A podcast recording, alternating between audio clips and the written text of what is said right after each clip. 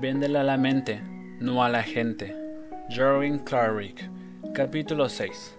Estructura de un discurso de neuroventas. Como ya te dije, en neuroventas no damos recetas. Te enseñamos las estructuras para que tú las adaptes y las apliques a tu propia realidad, teniendo en cuenta las características particulares del bien o servicio que ofreces, así como el análisis del posible comprador. Entonces, jamás voy a decirte, este es el discurso vendedor, pero sí me gustaría dejarte un modelo en el que aplicamos todo lo que te he explicado hasta aquí. Antes de todo, lo primero que debes hacer es detectar el segmento de tu público para así saber cómo te vas a dirigir a él. Luego te preguntas qué parte reptil vas a activar con tu producto o servicio. Y después, cuál es el miedo que invade al cliente y que tú puedes reducir con esa venta. Modelo de armado de discurso neuroventas. Venta, cámara foto, emoción, recordación.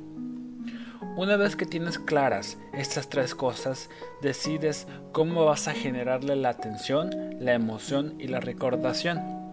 Es muy importante hacer bien la segmentación porque los miedos van cambiando dependiendo de quién es tu público. Si vendes carros, una mujer que es mamá tiene miedo a que se estrelle el auto y sus hijos se mueran, pero si es una super ejecutiva soltera, quizás su miedo sea no parecer la más interesante o la más poderosa entre su grupo de amigas. Ahora vamos con un ejemplo práctico que hicimos en uno de nuestros talleres. Este chico dirigía un servicio de enfermeras a domicilio para la atención de pacientes enfermos o ancianos. Segmento. Hijos ocupados y con dinero, y que tienden a sus padres enfermos. Hay varios más, pero debemos hacer el análisis uno por uno porque cada segmento tiene sus características propias y varía el discurso. Reptil del segmento. Libertad. Si mi papá está bien atendido, yo me siento estar si pasa algo, sentirme mal hijo, sentirme culpable. Atención, Contar historia real de terceras personas. Si es negativa, llama más la atención. Yo tengo una clienta que estaba arriesgando su puesto de trabajo en el Banco Mundial por el lamentable estado de salud de su mamá.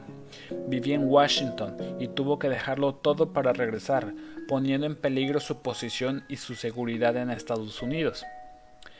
Emoción positiva. Llenar el vacío que provoca el miedo. Ella no se sentía cómoda con otros proveedores.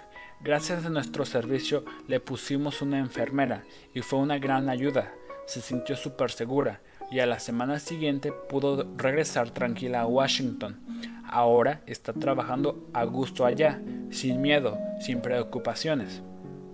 Recordación, lo que está comprando le va a servir para poder sobrevivir y generarle valor a su vida. Le garantizo que usted no se sentirá culpable por no poder cuidar a su mamá. Entiendo la situación, le pasa a mucha gente, pero usted se sentirá con, con una de las manos. Si cambia el segmento, cambia todo. Lo que pasa con las neuroventas es que yo te enseño el modelo y te pongo el primer ejemplo. Luego tú vas practicando con el segundo y el tercero. Pero después esto se vuelve ya sistemático. Es muy recomendable que sigas el modelo con tu categoría o producto. Te repito, la gente no tiene ni la menor idea de lo que quiere comprar. En consecuencia, prácticamente eres tú quien puede decidirlo. La gente tampoco es consciente de muchos de sus miedos, pero, pero, si tú los analizas y los identificas, puedes ofrecer algo que te hará a tu cliente un ser humano menos vulnerable y más fuerte. Por lo tanto, más feliz y agradecido. Las neuroventas no solo son para vender, sino para cumplir más y ganar más amigos.